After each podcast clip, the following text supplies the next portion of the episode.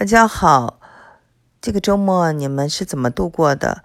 星期六我去参加了伯克利加州大学在休斯顿一个聚会，那都是校友啊，我们一起参加了一个晚宴，呃，有白发苍苍的五六十年代就毕业的毕业生，也有。刚刚二零一七年和一八年就毕业的毕业生，那毕业生们来到这里是希望找到一些工作，找到一些对他们有用的人，呃，英文可以叫做 mentor 导师，那么就是呃 networking 啊，这个社交对他们来说是很重要的，嗯，那么这个。嗯，年纪大的人呢，也就是过来帮助一些年轻人，或者来交一些朋友。那么这样的活动一般也有，就是为学校，嗯，捐款，嗯，都在里面，嗯，所以呢。我觉得这个，我参加过国内的这个校友聚会，也参加过美国的这些校友聚会。美国的我我也参加过这个香港伯克利呃加大在香港做了一次聚会。这个聚会就比在休斯顿要就是规格要高很多了。呃，因为说起 networking 啊，就是社交这个东西啊，我们中国人关系呃是非常深的一个文化，所以。在这方面都做得很好，呃，校友回学校啊，这些聚会啊都做得非常成功，所以，嗯，美国这边呢，就是它的色彩呢，主要就是为捐款，或者有些人是带着目的，需要找工作呀等等，嗯，大家呢都是，嗯，就英文叫做 icebreaker，就是说要想办法从不认识到认识的，年纪差的也很大，所以呢。之后可能能在中间成为朋友的人很少，不过这也是一个很有意思的经历。为什么呢？因为我呢是很感兴趣，什么样的毕业生会像我这样啊来到休斯顿？因为我们知道，嗯，Berkeley 这个学校是非常的开放的，嗯，那么呢，嗯，我们这个德州在美国呢是有这样一个比较保守的这么一个，嗯。标签了，所以什么样比较，什么样的人会从一个非常开放的加州的伯克利啊毕业以后，来到非常保守的德州来生活？当然，德州里面的休斯顿还是算比较开放的。那更加开放的，我们知道是啊，德州的首府奥斯汀，那里的知识分子会更多一些。所以呢，我是带着这样的一个问题啊来参加这个，嗯，就是。我们的聚会的，那么我跟大家说过，我刚来到呃德州的时候有很多不习惯，但是慢慢的喜欢上了这个地方，啊，有很多呃生活呃不一样的经历。那么年轻人呃那些年轻的毕业生来了以后呢，我们就一起分享。有一个人就是他当年是就是从波士顿。搬到了休斯顿，然后在休斯顿生活了几年后呢，又去 Berkeley 念书，就很想待在啊 Berkeley，但是因为加州很贵，所以呢，他不得已又回到了休斯顿，因为他的父母住在这里，就跟父母住在一起。嗯，然后他很想买一个房子，嗯，买一个房子。当然，在就是加州是很难的了，在休斯顿十几万美金还是可以买到的。所以，呃，他呢买了房子以后呢，生活还是每天就是在路上，大概要三个小时的时间开车，这么去一个半小时，再回来一个半小时。他是在一个医疗中心啊，医疗中心做一个，嗯，就是这种英文叫做 research assistant。啊，就是一个研究员的助理，嗯，那么呢，他这个薪水呢还是不够的，所以他又要花一个时间啊，在一家这个嗯机构教大家怎么考 GRE、GMAT、嗯 SAT，啊，在教这样的就是用来挣一些外快了，嗯，所以他说他每天只睡四个小时，呃。这个上班压力也很大，有时候要长达十五个小时啊。那后来好一些，他说也要十个小时。那再加上路上，加上他有时候到外面去教学，所以呢，他就觉得生活非常的紧张。那之前呢，我就问他说他为什么要这么拼呢？因为他呢在从学校毕业以后呢，还欠了一大堆的这个贷款。那么我们知道学校的贷款呢是，嗯，毕业以后还，他大概是利息在百分之五点五左右。他说他穷到呢有一段时间呢要去领食物券，嗯，这个当然呢也是一个嗯寒门奋斗的一个例子。这个孩子一一般家里呢有一些家庭实力的孩子。父母都会帮他们付学费或者付，呃，很大的一笔学费。那我这次在一块聊天碰到的这个年轻人，他呢，就是，嗯，没有这种机会啊，就是到呃私立学校，呃，他去布朗大学，他去一些大学，呃，念书，那都是私立，他们家就不同意。不同意以后呢，就是让他去上这个 Berkeley。Berkeley，因为他是从德州来，也是外州，学费也是很贵啊。父母也是尽力了。那么我们知道，就说他他现在回来以后呢，作为一个二十几岁的年轻人，都是比较开放的啊。我们讲就是英文叫比较 liberal 和 progressive。嗯，像他这样的人呢，他就说真的不喜欢再回到。呃，德州回到休斯顿，但是没有办法。嗯，从他身上我们就可以我看到几点，一个就是说美国的寒门啊，美国的寒门想出息要付出很大的代价。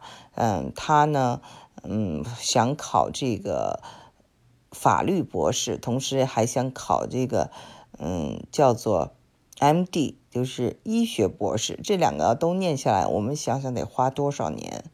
嗯，之前呢，他在大学里念了三个专业，一个是嗯，French，就是法语，法语呢，就是一般你你是要跟文学呀，或者是要跟这个。奢侈品啊，打交道，那你家里一个是要这方面的关系，再一个是一定的经济实力，所以他说他这个专业就是没用，对他这样一个背景人说来没用。后来他就学了英文，叫做 public health，就是公共医疗。那么最后就是，呃，做的这个事情呢，也是在这个。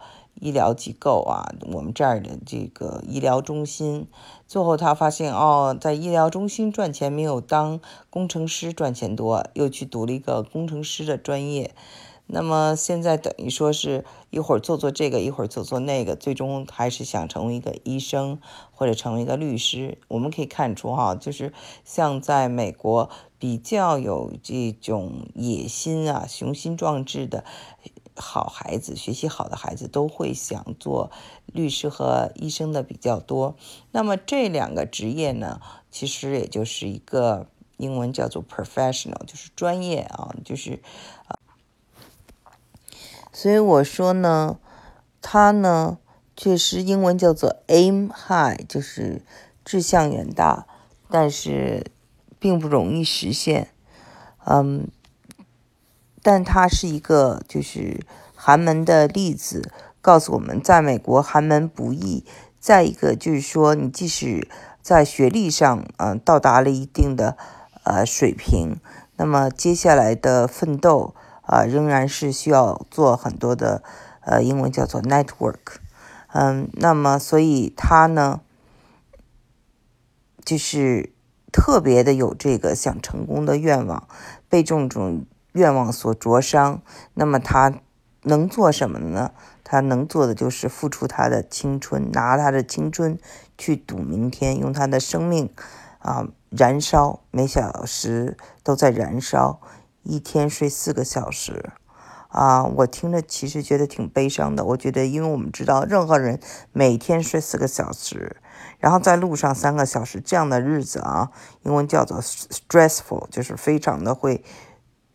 心情会不开心，对健康也不好。我觉得就是再大的梦想都不值得这样去过日子。可是我觉得我没有资格跟他说这些。他到这儿来就是希望找到贵人，希望找到有能力的人来帮助他的，对吗？我们一帮不了人家，就不能给人家泼冷水，对不对？啊，那么我就想再说第二个人，第二个人是就是他八十年代就来到了德州。那么他呢是年纪很大了，现在已经退休了，经历过就是呃六七十年代的美国。我们知道那时候的美国是非常有意思的，而他那个时候呢，就是呃在上 Berkeley 的高中，所以目睹了很多当年的嗯就是一些运动吧。我们知道哈，六十年代这个反越战，呃，Berkeley 是闹得最凶的。然后，呃，还有这个布朗大学呀、哥伦比亚大学，这些都是非常的呃开放的学校啊，就是在六七十年代是非常的呃有风头。那么像艾伦金斯堡呀、像卡鲁亚克这些人，我也在以前的节目讲过，是在啊阵地就在 Berkeley。嗯，那么在 Berkeley 不远的旧金山旁边还有个 Haight Ashbury，所以这个老头儿就说他当年的头发，他们班上的头发全是长发，大家都是很反叛的。所以呢，就是他后来学的是这个工程啊，工程师，所以他到了这个德州来做这个跟石油有关系的，那么赚了。应该赚了不少钱。他的太太呢是学新闻的，那跟我就一样。他要说到他太太所遇到的这个事情呢，也是我们所有这些新闻界的人都遇到，就是啊，以前写作还能挣钱，写一篇文章呃供稿还有稿费，到后来呢就是嗯有了网站可以给网站供稿，也有稿费，但是稿费很低。再后来呢就是靠点击量，说或者四万个。嗯，like like 就是点赞，能得多少钱？他说很少很少。说那么最后，嗯，他太太就只好去写一些关于，啊，就是我们知道在德州写什么呢？比较有人看，就写跟房地产信息啊、房价有关系的文章，大家会比较。看爱看，所以他靠着这个赚钱。那么他们两个呢？因为嗯都算是中产阶级了，所以到了他们的小孩就自由多了。那么他的小孩呢，就不是一个寒门了，所以就可以学像电影、嗯艺术这样的专业。那么他的小孩学了那个电影以后呢，就去了这个呃洛杉矶去追求他的好莱坞之梦。啊，他说这个好莱坞这个世界完全是要靠关系，所以呢，嗯，他的孩子在那里头也是呃生存不易，嗯，但是呃回到休斯顿啊，他的这个学生电影、学生作品还是在休斯顿国际电影节得奖。我说啊，我这个每年休斯顿国际电影节我都参加。嗯，不知道得的是哪一个奖？他说是二零一四年得的奖。那那个时候我还没有来到休斯顿，所以嗯，没有机会看到他的小孩的这个电影。但是我想的就是说呢，他呢，他的小孩，嗯，因为呢这个父母的支持，所以可以做自己想做的事情。但是因为他的父母呢，毕竟是呃跟这个电影。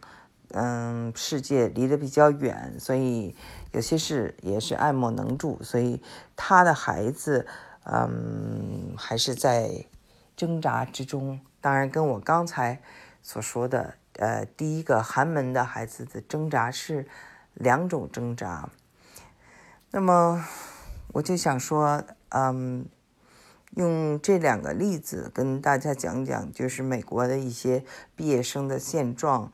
啊，还有每一代人啊，他们不同的赶上好时候的这这个这个人呢，他是怎么着都是赶上好时候了，因为他嗯，在八十年代，他说他们啊，在这个呃 Berkeley 买的房子，呃，最后卖掉的时候已经涨了四十倍，所以就是呃，他上班也是赶上了一个好的时候，因为那个时候啊，做工程师。